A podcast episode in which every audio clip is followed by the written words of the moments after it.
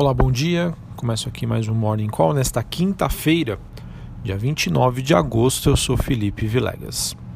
Bom, olhando para o desempenho das principais bolsas internacionais, temos as bolsas na Europa e o S&P Futuro, o S&P que é o principal índice do mercado americano, avançando após a notícia de que a China indicou que não vai retalhar contra as tarifas mais recentes dos Estados Unidos, tá? não vai ter contragolpe. E isso aconteceu com um porta-voz do Ministério do Comércio da China dizendo que a escalada da guerra comercial não é beneficiário para nenhum dos lados e o que era mais importante, sim, era discutir a remoção das taxas extras de acordo com a Bloomberg.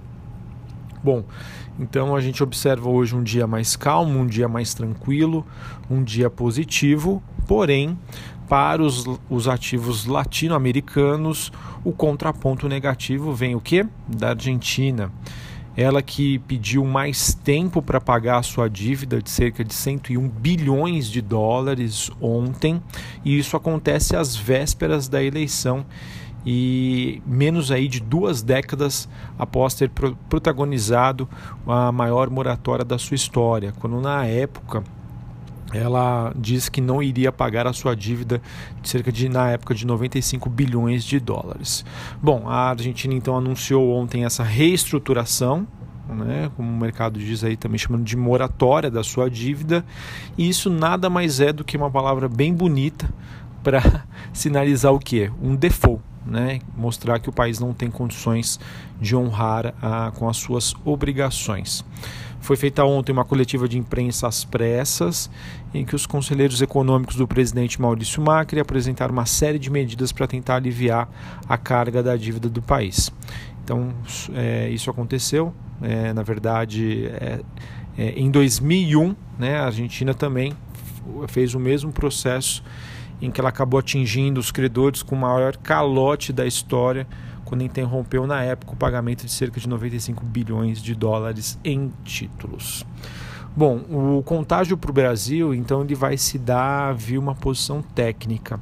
Só explicando aqui, grandes gestores globais, o que, que vai acontecer? Eles vão precisar de liquidez das suas posições na Argentina e isso ele, eles vão acabar sendo pressionados a vender uh, as posições que ele tem ativos mais líquidos e ativos, como por exemplo o do Brasil, exatamente. Por, pelo fato da gente ser um mercado líquido em emergentes e fazemos parte aí de, um, de muitos portfólios emergentes e globais, a gente deve sofrer esse efeito de fluxo técnico. Tá? Os fundamentos do Brasil nada se comparam aos da Argentina, mas no curto prazo é, o fluxo, esse quadro técnico devem falar mais alto. E também é bem provável que o Banco Central Brasileiro seja novamente testado em relação ao câmbio e a curva de juros é, aqui no Brasil siga pressionada. Então vamos ver como que o mercado se comporta hoje. Lá fora as coisas estão bem positivas, existe uma sinalização de recuperação, mas o contágio eh, de Argentina, acredito eu, deve ser inevitável aqui para o Brasil. Então é ter paciência neste momento, aproveitar que ações vão passar por esse momento um pouquinho mais complicado, mas se lembrar que os fundamentos brasileiros são muito melhores. Então vai ser a hora da gente ter um pouquinho de paciência e esperar o momento certo para reforçar a nossa posição em ações aqui no Brasil.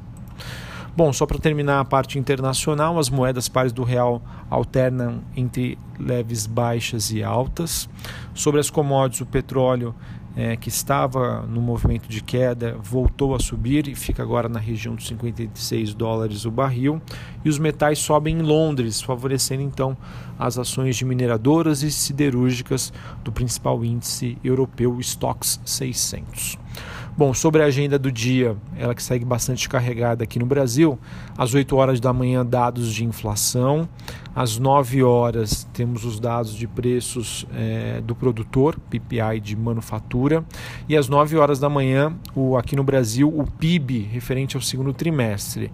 Aqui a torcida vai ser para que esse PIB não venha negativo é, porque isso poderia gerar uma série de manchetes de recessão técnica, etc. e tal. Bom, as estimativas ficam entre uma recessão de 0,2% e um crescimento de 0,5%. Vamos aguardar. Além disso, às 10 horas da manhã haverá a divulgação do resultado primário do governo central. Nos Estados Unidos, às 9h30, temos divulgação de estoques no atacado e também o PIB analisado americano. Ele que pode mostrar um ligeiro recuo em relação ao dado anterior é, já que a expectativa é de um crescimento de 2% e o dado anterior foi de 2,1%. E um número pior que 2 poderia acentuar ainda mais os receios de recessão é, que estão bastante expressos, é, perdão, já estão bastante evidentes na questão da inversão da curva de juros que eu expliquei recentemente para vocês. Também às 9h30 serão divulgados os novos pedidos de seguro-desemprego. Tá bom? Então vejam que a agenda segue bastante carregada e vamos ficar de olho às nove e meia da manhã. Isso pode mudar um pouquinho o humor do investidor global. Se porventura os Estados Unidos anunciarem um PIB abaixo do que eles estão esperando e reforçando ainda mais essas expectativas sobre uma recessão.